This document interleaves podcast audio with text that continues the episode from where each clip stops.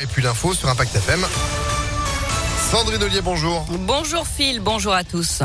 On commence par oui, je, non mais je suis poisson rouge. On commence par un point trafic?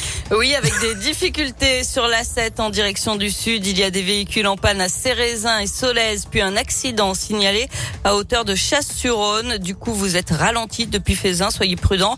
On a aussi 11 euh, km de bouchons sur la 46 en direction du sud et un peu plus d'un kilomètre sur la 47 en direction de Lyon.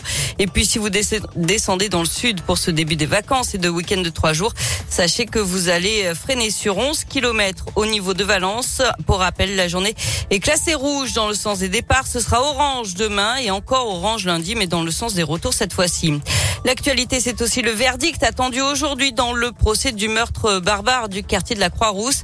Hier, le parquet a requis la peine maximale, 30 ans de réclusion criminelle à l'encontre des trois personnes accusées d'avoir torturé et tué un Algérien de 28 ans en 2019. La victime avait reçu 74 coups de couteau. La scène de torture avait été filmée et diffusée sur les réseaux sociaux. 10 millions d'euros, c'est la somme débloquée par la ville de Lyon pour donner une seconde jeunesse au parc de la Tête d'Or. Parmi les chantiers prévus, la rénovation des petites serres, celle de l'école botanique et de ses étangs.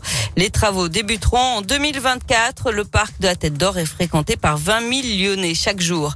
Et puis beau succès pour le salon de l'automobile à Lyon. 65 000 visiteurs accueillis pendant 5 jours à Eurexpo. Une fréquentation en hausse de 5% par rapport à la précédente édition en 2019 et 1850 véhicules vendus. Un salon qui mettait en avant cette année les véhicules électriques. On passe au sport avec euh, du foot énorme, des illusions pour Lyon. L'OL a été battu 3-0 par West Ham hier soir à Dessine. Les Lyonnais sont donc éliminés de la Ligue Europa.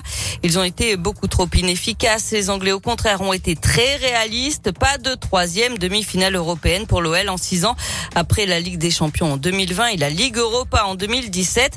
Écoutez la réaction d'après-match de l'attaquant lyonnais Karl Toko et Cambi. C'est terminé. C'est une compétition à élimination directe. On est éliminé, c'est trop tard maintenant. On sait qu'il nous reste des matchs de championnat et que c'est par ces matchs de championnat là qu'on peut tirer quelque chose en fin de saison. Donc voilà, on va forcément se concentrer sur euh, sur Bordeaux. On est déçu, mais bon, faut faut vite inverser la tendance. Faut prendre ça comme euh, une leçon pour une équipe jeune comme nous. On a beaucoup de jeunes joueurs et voilà, c'est nos petites erreurs qui font en sorte qu'on est on est éliminé ce soir. Mais bon, on va faut juste que ça soit une leçon pour nous, qu'on apprenne on apprenne de cette défaite là et de et de cette élimination pour euh, pour le match de dimanche déjà et pour notre saison en globalité.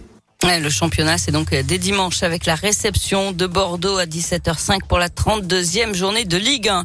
Du rugby, huitième de finale de challenge européen, le Loup accueille les Warriors de Worcester, avant-dernier du championnat anglais, ce soir à 21h à Gerland. La qualification pour les quarts de finale se joue sur ce seul et unique match. Il n'y a pas de retour. Il y a trois autres équipes françaises engagées, Castres, Toulon et Biarritz. Et puis du basket. Et l'Asvel qui reçoit Paris, c'est demain à 20h à l'Astrobal. Et vous avez gagné vos places toute cette semaine sur Impact FM, tous en tribune à tout moment. ImpactFM.fr et donc l'info principale, vous le disiez en début de, de, de, de flash, c'est cet incident, incident au niveau de chasse avec d'énormes rétentions depuis Fézin. Euh, c'est sur A7 Sud et des difficultés aussi sur A46 Sud à hauteur de Chaponnet. Patience, prudence, bonne route.